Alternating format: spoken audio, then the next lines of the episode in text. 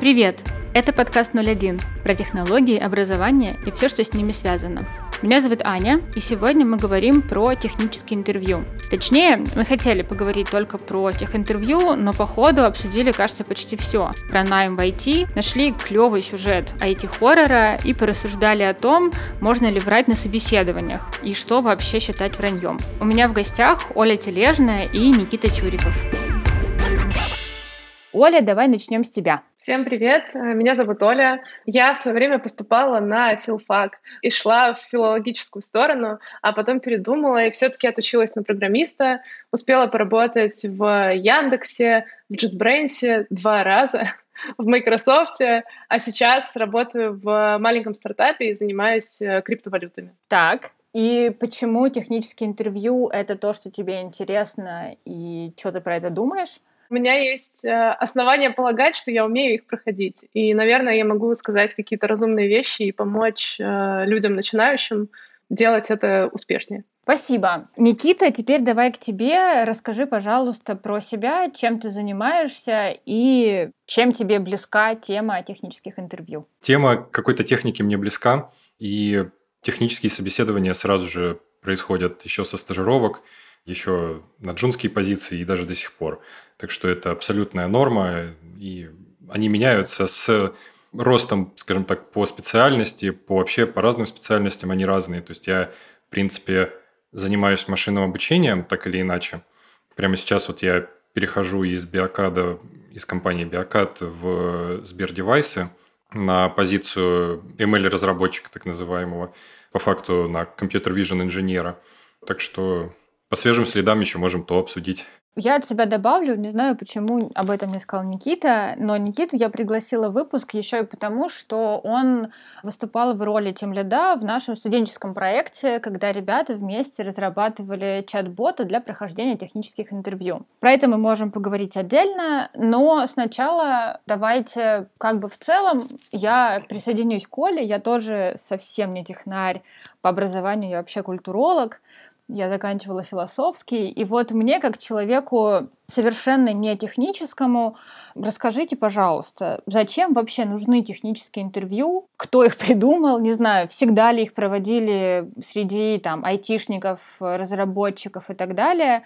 Ну и да, главная цель компании и, возможно, кандидата этого события? Я работаю как программист, получается, лет шесть. И мне сложно говорить про весь опыт на 60 лет назад, сколько существует там позиция программиста, но мне кажется, я могу судить о последних годах 15. Я думаю, что технические интервью существуют все это время, и главная задача технического интервью — посмотреть, как человек мыслит, умеет ли он как-то логично рассуждать и доказывать свое решение. Также на технических интервью часто проверяют просто какие-то знания э, энциклопедические, то есть э, хватает ли тебе опыта и знаний в конкретной области, которая будет использоваться в дальнейшем на работе. Знаешь ли ты особенности какого-то конкретного языка программирования и прочее подобное. Почему тогда это называется техническое интервью? Потому что вот эти все штуки на общую логику и прочее на обычных интервью тоже бывают.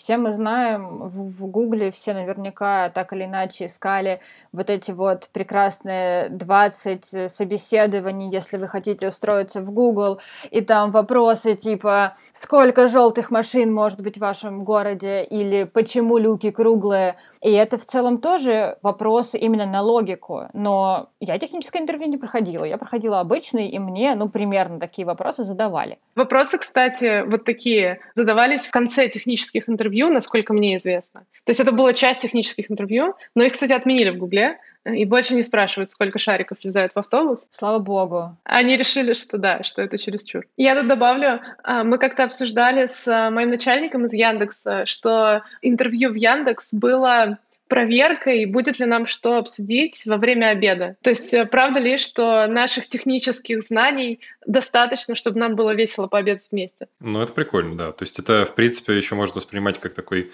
cultural fit, но я вот как раз хотел сказать, что ну, с позиции собеседуемого я для себя сделал еще вывод, что спрашивают вот на тех собесе, это и в обратную сторону тоже работает. Ты можешь увидеть, на что здесь делают упор, или какие технологии используются, или ну, какие задачи возникают. То есть, в принципе, ну, это в каком-нибудь базовом случае, если просто смотрят, как ты умеешь там, писать на питоне, тоже себя можно, в принципе, показать, там, начать тайп-хинты использовать в питоне.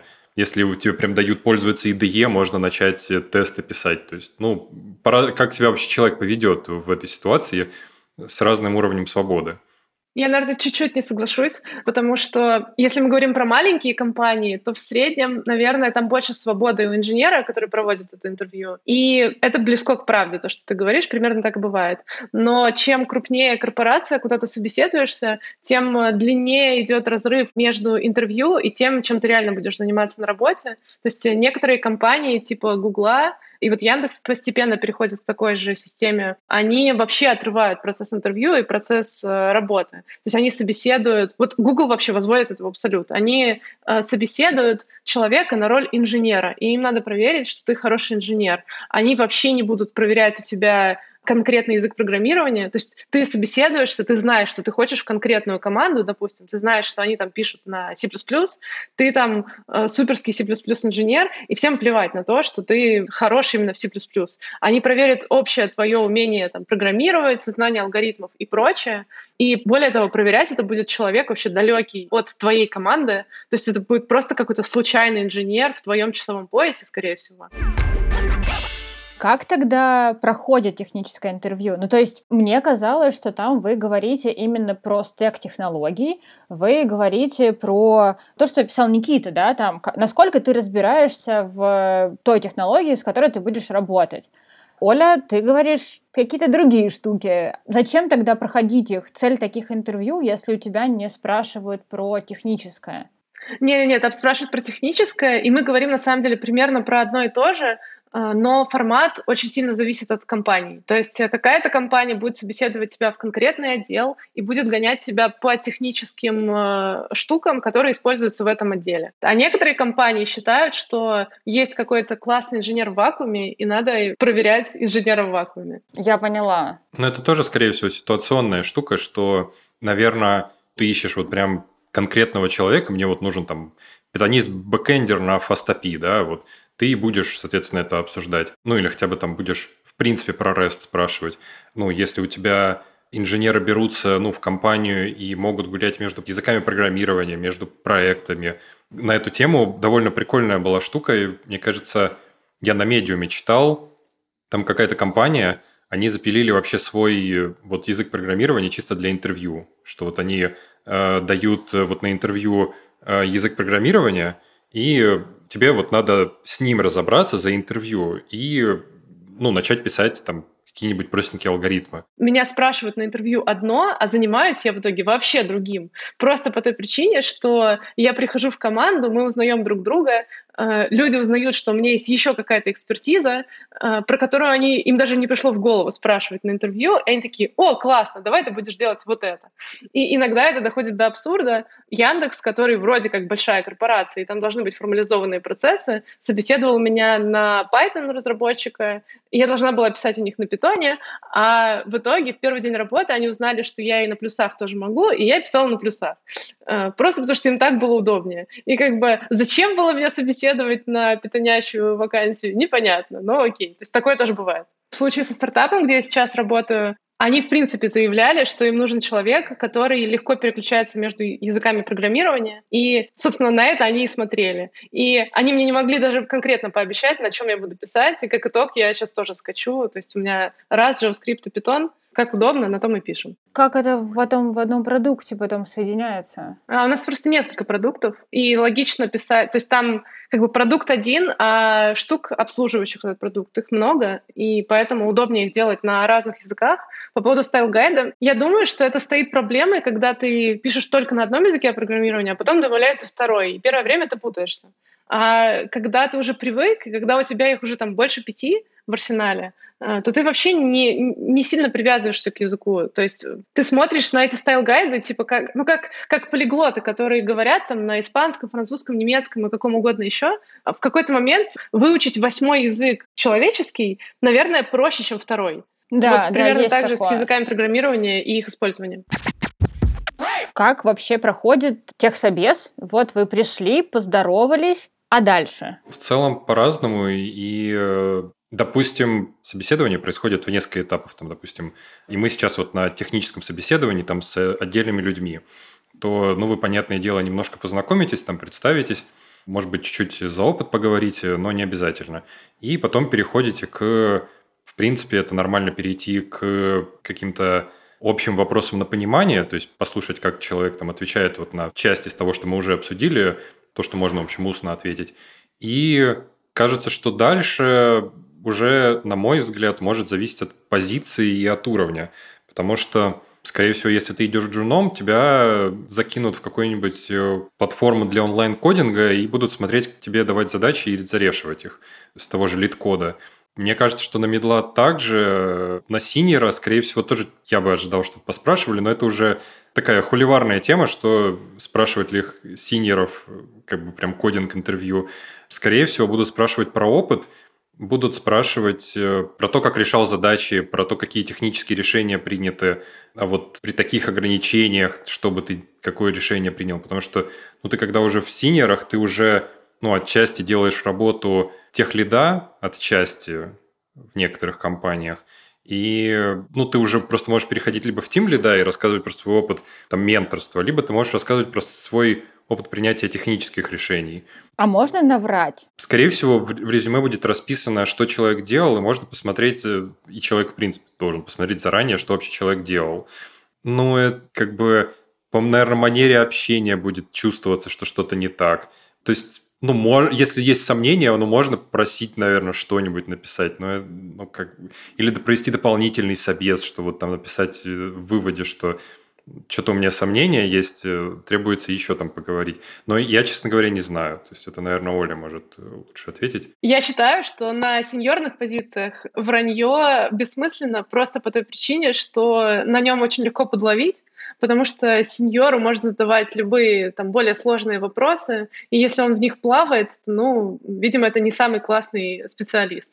Вот. И тут тоже непонятно, где вранье, а где не вранье. То есть, если человек говорит, что он чем-то пользовался, может, он правда этим пользовался, но можно пользоваться этим в разном объеме. На самом деле, если ты senior, то тебе уже и врать смысла нет, потому что, ну, зачем врать, когда ты senior? То есть у тебя уже достаточно опыта, и тебе есть о чем рассказать э, без вранья. А если ты не а, синер? Если ты как вот. бы стремишься... А вот это гораздо более интересно. Вот если мы переходим к джунам, и вот ну, у джунов часто проблема, что без опыта тебя никуда не берут, а опыт получить негде, потому что как ты его получишь, потому что тебя никуда не берут. И вот здесь, я считаю, святое дело приврать, чтобы тебя взяли хоть куда-то. То тут уже зависит от талантов э, твоих личных и то, насколько ты можешь расписать, то есть там, не знаю, получить какой-то опыт, там, не знаю, на, на коленке написать какую-то штучку, и вот можно, можно написать какую-то штучку на коленке и написать, и, и там вообще ее не указать в резюме. Это вот совсем плохая идея. Можно ее там написать и так и написать. Я на коленке написал штучку. А можно взять и оформить это в виде опыта работы и сказать, что ты там, не знаю, выполнял заказ на фрилансе кому-нибудь и сделал то-то, то, и там еще дописать, что ты там какие-нибудь метрики поднял тем самым, я не знаю. Ну, тут уже зависит от того, насколько человек э, способен красиво себя преподнести. И я считаю, что для джуниоров святое дело э, как-то пытаться повкуснее преподнести свой опыт. То есть, но это тоже, то есть это не совсем вранье, это как бы просто умение преподнести себя.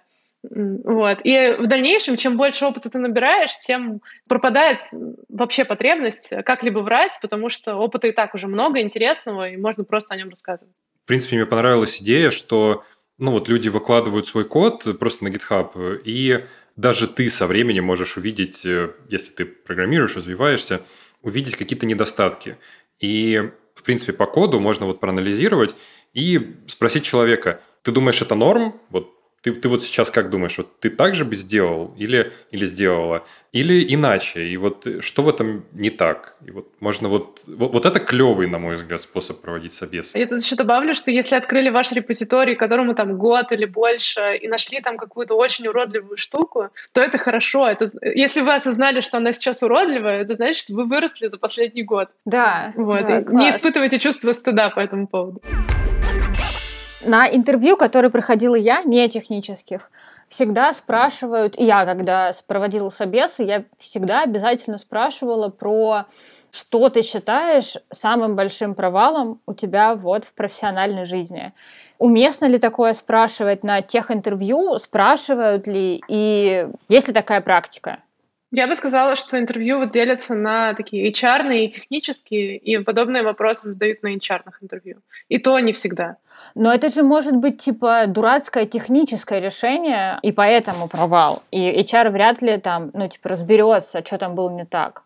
HR посмотрит на твой навык говорить о каких-то штуках. То есть, а, если ты технический поняла. специалист, то тебе тоже важно донести, уметь доносить свои мысли до людей, которые в том числе далеки от технологий. HR в IT так или иначе уже привык к этой терминологии, и он хоть что-то да поймет, заодно посмотрит, сможешь ли ты, например, общаться с бизнесом, если вдруг появится такая необходимость. А тем лиду, вот там, сеньоров в твоей команде, это не важно? Техническим специалистам тоже это может быть важно, но тратить на это время, на интервью, как на отдельный вопрос, э, не очень имеет смысл. То есть вы, вы будете обсуждать что-то, и вы можете затронуть какую-то такую тему, и кандидат, если захочет, он поделится и поделится со всеми техническими деталями, вы вместе посмеетесь, там здорово. Но отдельно это выносить как пункт не очень имеет смысл.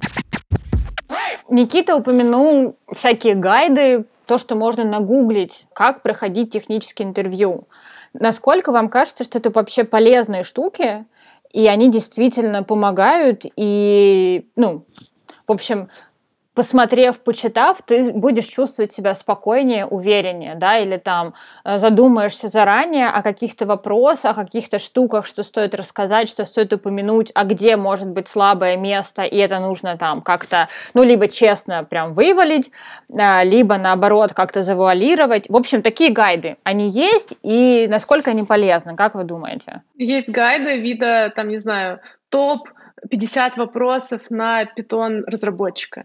Э, вот. И там идут прям там типа, там, не знаю, напишите свой декоратор там, или еще 125 подобных вопросов, которые правда повторяются из раза в раз. И их правда, скорее всего, ну, как, какое-то количество этих вопросов правда спросят. И особенно для джунов э, я прямо максимально рекомендую прогуглить подобные вещи для того языка программирования, по которому вы будете проходить интервью, и почитать, даже если в итоге вас не спросят эти вопросы, вы просто будете чувствовать себя увереннее, и вам э, будет э, комфортнее. Это правда помогает. Но еще больше я, наверное, рекомендую то есть вот, вот это надо сделать, а затем пойти на интервью в компанию, которая вам, ну так, ну типа, ну нравится, но не настолько сильно. Вот. И идти по компаниям вот от наименьшего вашего интереса к наибольшему, э, потому что вопросы из раза в раз, они повторяются, и ваша уверенность растет. Э, и поэтому чем ближе к концу этого процесса, тем обычно тем больше успехов. И поэтому э, выносить, не знаю, три года выносить мысль о том, что я мечтаю попасть конкретно в эту компанию, три года не иметь опыт собеседований, а потом сразу пойти туда, это вот прям верный провал, э, потому что вы просто перенервничаете и, и из-за стресса завалите это интервью, чем если вы сходите еще в пару мест до этого, а потом туда пойдете уже расслабленные и привыкшие к формату. Один из э, наших э, экспертов делился, он работал в Яндекс Маркете и рассказывал, что у них есть такая практика, когда первое интервью можно завалить. И кандидату прямо так и говорят, ребята, расслабьтесь, первое интервью можно завалить, это абсолютно ок, мы, если что, пригласим вас на следующее. Э, у нас, ну вот, мы не хотим, чтобы вы тут сейчас парились и нервничали, поэтому вот такая, такое право на ошибку у вас есть. Правда, бывает такая практика, да? Прикольно. Вполне себе верю, что такое может быть. И, ну, конкретно Яндекс, он любит гонять себя там по, там, не знаю, пять алгоритмических интервью, и они очень похожие. И там действительно, если ты первое заваливаешь, тебя точно все равно позовут на второе. Ну, обычно это так бывает. И они смотрят в итоге потом суммарно. То есть я предполагаю, что они могут прервать эту цепочку, если там прям провал, провал, провал. То есть компании, правда, такое практикуют, да. Я еще вспомнила мысль, она не очень относится к тому, что мы сейчас обсуждаем, но я очень хочу ее озвучить. А, я на интервью обязательно смотрю на интервьюеров, и если это мои будущие коллеги, то я обязательно стараюсь прочувствовать, нравится ли мне с ними общаться просто по-человечески или нет. Но даже если это не люди из моей команды, я смотрю просто вот, насколько они там, не знаю, уставшие пришли, э, там, насколько они замученные по жизни. Это зачастую видно, и не всегда, но часто это передает настроение компании. И то есть, если я смотрю на людей, и они мне нравятся, то с большей вероятностью в компании мне понравится. Слушайте, я вот не спросила, а мне теперь очень интересно. А вот вы сами по сколько тех интервью прошли в своей жизни? Но я думаю, можно измерять десятками. В моем случае точно дошло до сотен. У меня был период, я работала в Microsoft техническим евангелистом, и меня туда случайно занесло, и я решила, что это все-таки не мое, и что я хочу вернуться в программирование. Я была в сложной ситуации. Я, с одной стороны, была с очень классным образованием, и привыкшая к хорошим деньгам, а с другой стороны, никуда, кроме как на джуна, меня брать, э, по идее, не должны были бы быть готовы, потому что у меня нету промышленного опыта нормального, потому что евангелист, он пишет код, но не настолько много, как разработчик. И вот я оказалась в ситуации, когда денег хочется много, а платить мне их, ну, не то, чтобы кто-то готов.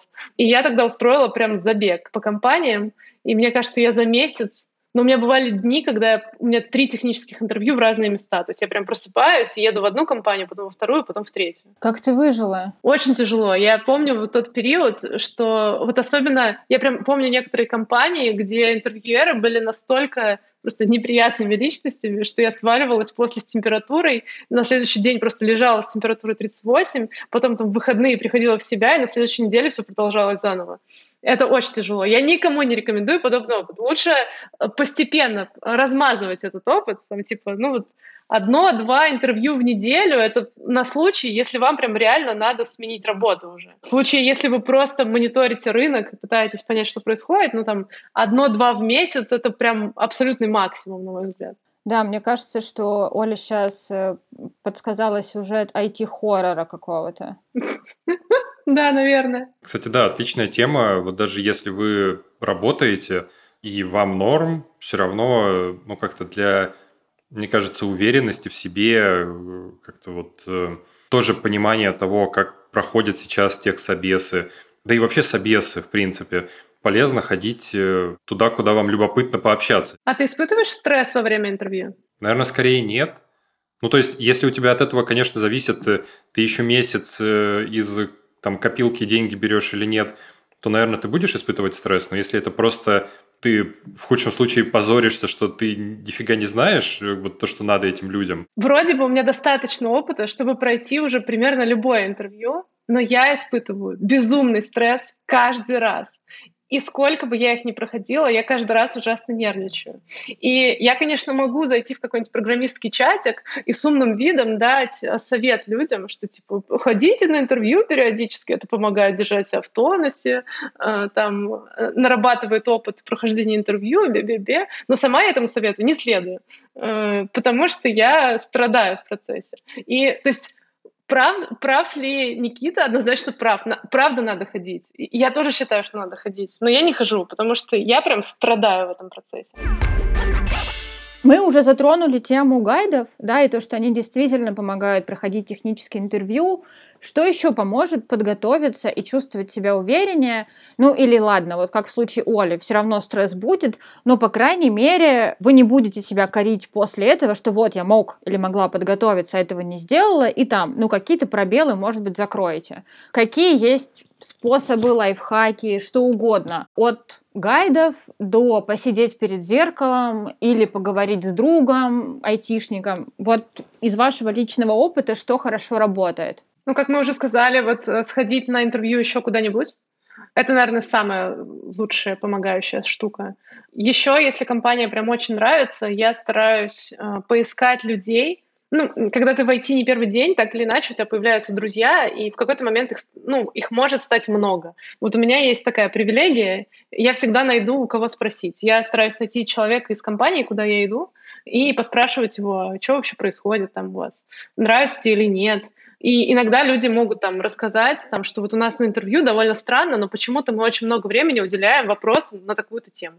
Могу вот оттуда узнать это и, соответственно, подготовиться побольше кроме гайдов и навыка, да, вот просто смотрения интервью, кроме того, чтобы поузнавать изнутри, что еще может быть? Есть ли что-то? Мне кажется, очень полезно Возможно, это где-то на каких-то штуках там про выход из зоны комфорта рассказывают, но просто можно себя выгонять, ну, так, на минималках из зоны комфорта, то есть пробовать находить какие-нибудь боты для рандом кофе, это, ну, случайные встречи с людьми, и э, причем, ну, тоже техническими, вы там, э, ну, встречаете, договариваетесь, встречаетесь на неделе, общаетесь, ты рассказываешь, что ты делаешь. То есть это отчасти на самом деле тоже готовит к этапу, когда ты рассказываешь, что ты делал. То есть ты не заплетаешься и там свою свою летопись рассказываешь или наоборот думаешь, блин, мне нечего рассказать, а ты можешь либо увидеть, что тебе есть что рассказать, либо увидеть, что другие люди рассказывают, и как-то вдохновиться. В общем, разговаривать, если коротко, и разговаривать с другими технарями. И два, в принципе, ходить, например, на какие-то метапы, на, ну, сейчас, в принципе, даже воскреснут метапы вроде как, по крайней мере, в Питере. Тут настало время мне еще чуть-чуть представиться. Я не просто хожу на метапы, я организатор PyLadies Django Girls в Питере. Э, поэтому я очень дружна с Питер Пай метапом. В общем, я люблю питонячее сообщество и являюсь активной его частью. Вой, я хотел сказать, что вот у, есть в Питере два сообщества. Есть э, Python Питер или там что там, Питер Python, по-моему, так называется. Питер Пай метап. Да, и второй вот Питер Пай метап. То есть их вот два. И конкретно вот э, Питер Пайтон организует, несмотря на пандемию, питонячие попойки, и это тоже отличная возможность э, так встретиться, поболтать. Ну и вы вот рассказываете о себе, вот прокачиваете вот этот навык речи, рассказа о себе. И это уже не так нервотрепно вот говорить. Очень классный совет. Да, да, это действительно... Это в психотерапии есть такой типа навык быть представленным, в принципе, говорить про себя и вот свою видимость как бы на максималках так э, проявлять. У меня есть еще один совет, я вспомнила вам пишет HR, у вас сперва будет точно HR на интервью, а уже затем технические. Надо не стесняться спрашивать у HR детали того, что будет на техническом интервью, что вообще компании важно. То есть какие-то э, компании, они заставляют писать код на интервью, какие-то не заставляют, какие-то просят общаться, какие-то просят общаться на английском языке, допустим. Вот. И все подобные нюансы, э, ну, хороший HR обычно сам расскажет, но э, не всегда. Э, и можно прям в подробностях спросить, можно прям перечислить темы и сказать, что вот я ожидаю, что будут вот эти темы, правда ли, что они будут все, а важно ли вам это, и какие темы вы затрагиваете и прочее. И иногда HR отказываются отвечать на подобные вопросы, но иногда соглашаются. И как бы в любом случае денег за это не просят, и надо попробовать. Как вы думаете, навык написания текстов, поможет ли он в этом тоже? Я объясню. Я несколько раз э, говорила с разными людьми про блогинг, и часто звучит мысль, что во время того, когда ты начинаешь не просто кому-то рассказывать что-то, ну в том числе и это, но именно сам перед собой начинаешь писать, в этом процессе у тебя появляется новая мысль, какая-то новая идея, новый вывод, которого раньше у тебя не было. Он не был сформулирован. Как вы думаете, для технических интервью это поможет или нет? У меня на эту тему я хочу ворваться, пока не забыл. Мы думали, как проводить техсобес для, ну, условно, ученого. То есть у нас есть позиция хеминформатика, это, ну, все слышали про биоинформатику, а есть и хеминформатика. Это человек, который разбирается в алгоритмах вокруг химии вычислительной. И мы подсмотрели, что вот, например, там всякие, ну, компании из Big Pharma, они предлагают кандидатам готовить презентацию про свой прошлый опыт и как написание там статей и проектов, и вот рассказывать в виде презентации. И, в принципе, это не очень про технарей, хотя и тоже про них, что ну вот опыт донесения ну вот мысли, информации. Особенно это полезно, если это где-то около вот, науки. А, давайте поговорим про технические интервью с точки зрения кандидатов. А, на что им стоит обращать внимание, на что вы обращали внимание, когда проходили тех интервью, для того, чтобы понять, подходит ли вам эта компания, будет ли вам там нравится работать, какие там коллеги, что там за атмосфера в коллективе и так далее. А, потому что, ну, всегда есть такая возможность не только, чтобы ты отвечал там на вопросы, а, но и поспрашивать самому.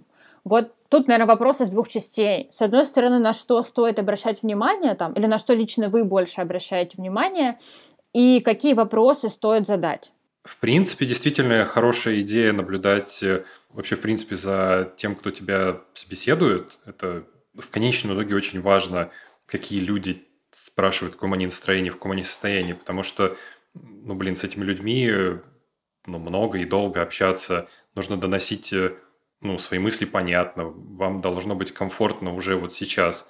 Если некомфортно, но это повод как раз-таки вот задуматься, так скажем, с, с обеих сторон. Мне кажется, опять же, есть смысл обращать внимание на то, что в принципе спрашивают, потому что, как было сказано, что нам будет обсуждать в обед, тоже неплохая идея. Е- у меня был один э, опыт э, такого собеседования, что в конце еще был cultural fit с командой, и я его внезапно не прошел, потому что, ну, возможно, сказал что-то не то, или там меня спрашивали, вот, типа, что я читаю, или чем интересуюсь. Они дали потом фидбэк? Почему они отказали? Не совпали, вот. У меня здесь важный совет, кстати, всем. Когда вам приходят отказы, обязательно спрашивайте, почему. Вам не всегда ответят, но иногда ответят, и э, часто там интересную информацию можно получить. Для тех, кто никогда не сталкивался, давайте поясним, что такое cultural fit. Что это за этап? Cultural fit интервью не всегда они бывают отдельные. В некоторых компаниях прям это отдельное интервью. В некоторых у тебя этот cultural fit проверяют на протяжении всего процесса интервью.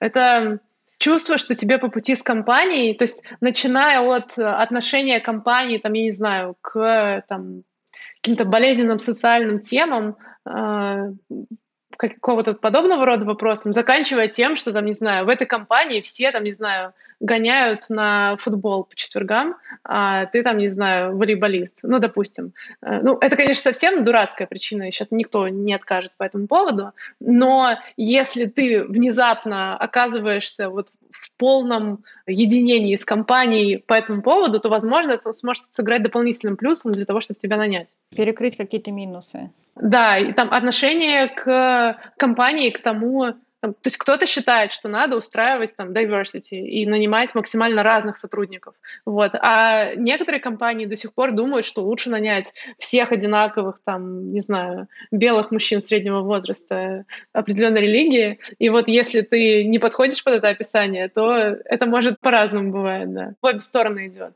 То есть не только компания смотрит на тебя и оценивает, но и ты тоже смотришь и думаешь, комфортно ли тебе будет с этими людьми потом общаться. Входит ли в cultural fit еще, ну просто в культуру компании входит э, там не только то, как люди коммуницируют, там на ты, на вы, насколько формально, уважительно, тепло и так далее, но и там отношение к переработкам, например, отношение к, да, да, Оля активно кивает, это тоже cultural fit, да? Да. Насколько там есть, э... нормально нам отвечать или писать друг другу в выходные? Я спрашивала, я сейчас работаю в стартапе, э, и я отдельно уточняла про переработки, потому что все стартапы этим грешат. И вот я работ... Мой стартап называется NIR, и я отдельно это уточняла, и мне сказали, что у нас много семейных людей, и у нас не очень положительно относятся к переработкам. То есть это прям отдельный пункт, который я уточняла. Окей.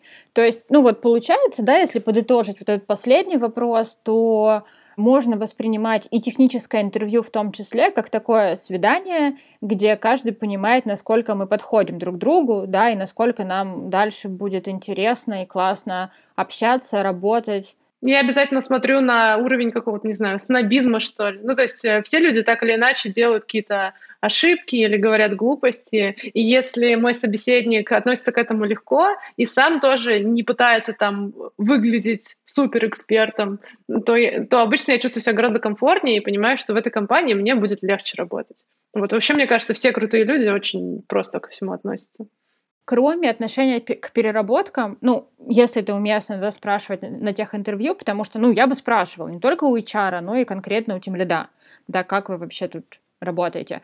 Что еще важно не только заметить, но именно и спросить? А, на каком питоне пишете? На каком вот на какой версии питона ага, у вас э, окей. база? Есть ли дофига легаси, и мне надо будет его переписывать?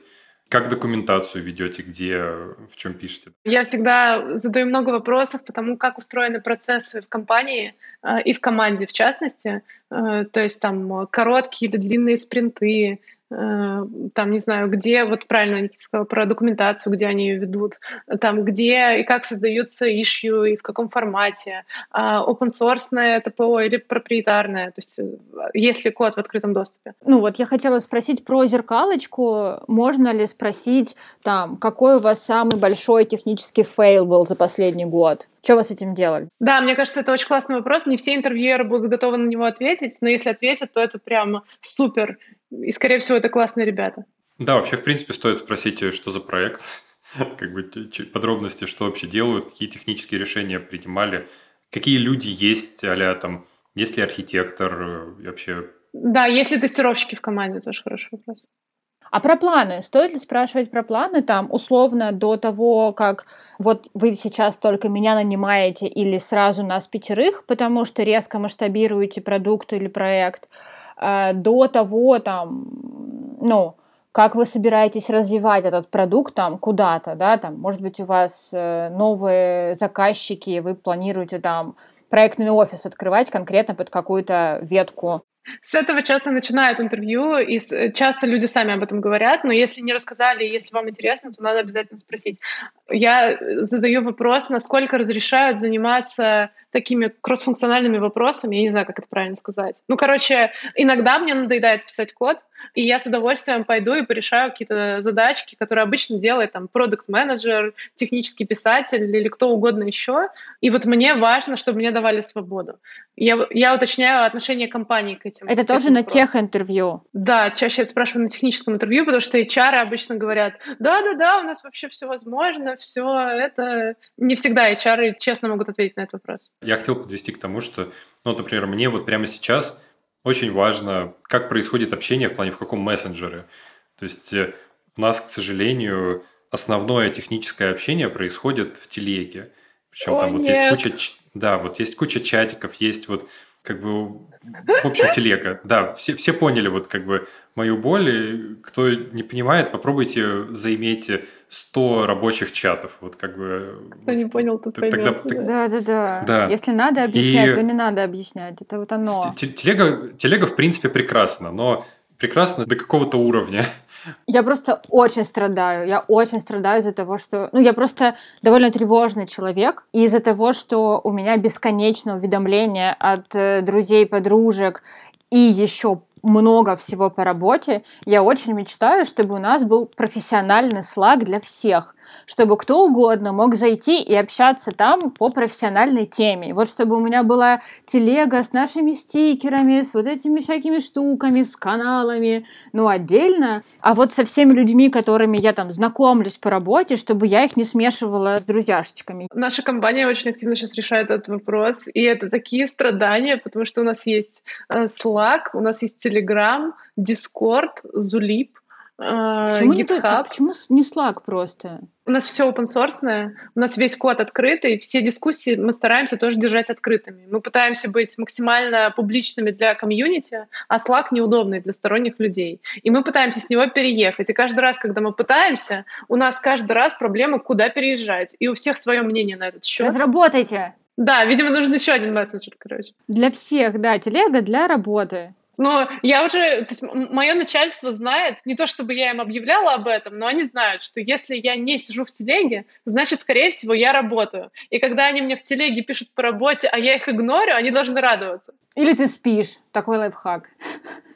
Что в целом тоже Ну, полезно. в общем, ну, просто со временем приходят какие-то вот вещи, которые вот в одно время все равно, и вы даже не думаете об этом, а другое время, ну, может вот стать больным вопросом. А это было и бы для тебя просто... причиной э, не идти на эту работу? Ну, то есть вот тебе говорят, мы используем Telegram, и ты такой, все хорошо у вас, но вот это, до свидания. Ну, это было бы огромным минусом. Вот прямо сейчас я уже очень устал за три с половиной года. Я, я спрашивал отдельно, вот э, там на первых этапах, э, что используете. Ну, все присутствующие явно понимают боль, но не будем обсуждать минусы Телеграма, просто это неудобно. Я вспомнила классную историю. Э, я еще давно, в докоронавирусную эпоху, э, пришла на интервью, прошла там все технические этапы. И вот я сижу на самом финальном интервью с главой HR-отдела, и принимается, собственно, решение вообще, подхожу или нет. То есть все предыдущие этапы пройдены хорошо. И она спрашивает меня, как вы относитесь к open space? И я говорю, это полное говно. Типа, невозможно работать в open space, ненавижу. А, и тут я понимаю, что я до переговорки шла по огромному подспейсу, пришла в него, села и говорю это. И потом такая, удивительно, почему же мне не сделали офер в эту компанию? Ну, мне кажется, это тоже ну, такой вопрос действительно комфорта, который тоже стоит прояснять. Может быть, можно выделить там какую-нибудь переговорку конкретно под чей-то кабинет, если очень хочется сотрудничать вместе. Я за два, на самом деле, года уже привык к open space. Прям, я даже наоборот, типа, такой кабинет маленький. Типа, ну, сидеть там в какой-то коморке с людьми, что-то тесно как-то. Я два года на удаленке, я живу одна с кошкой, и я очень хочу в компанию, в офис и в open space, чтобы болтать около кулера, вместе наливать кофе на какой-нибудь кухне, делиться фруктами, приносить орешки. Короче, очень не хватает. В общем, если коротко, если вот вас что-то вот, ну, для вас что-то важно, вы это просто запишите чек-листом и вот э, проходитесь по нему. Там на тех собесе, не тех собесе, неважно. Просто найдите момент и там, не знаю, если несколько этапов собеседований, просто, ну, там с одним человеком одни пункты закройте и чувствуете, что человек уже устал, не мучайте, оставьте, как бы подушните с другим человеком. У другого спросите что-то другое. Я предлагаю двигаться к завершению. Мне вот под конец очень хочется спросить у каждого из вас, э, что нового, классного, интересного, полезного, э, ну или просто прикольного вы почерпнули из этого разговора. Я пообщался с Олей долго. Я, я на самом деле давно... Мы с тобой, в принципе, пересекались на каком-то этапе, вот, и мы коротко общались. Вот, а сейчас мы поговорили побольше. Я, я, я хотел, и для меня, кстати, был очень важным пунктом, то, что можно с тобой будет пообщаться. Вот. О, да. милота а, какая. Спасибо. Я познакомилась с человеком, который не нервничает на интервью и узнала, что они существуют. Интервью — это такая штука, ты вначале очень переживаешь, э, когда ты джуниор, и то есть у тебя не хватает опыта, и тебе кажется, что это вообще невозможно. А потом в какой-то момент их э, какая-то критическая масса набирается, и ты просто ходишь на них, и ты не воспринимаешь их. То есть даже несмотря на то, что я стрессую, я знаю, что там будет, и я знаю, какой опыт я переживу, и для меня никаких сюрпризов там обычно не бывает.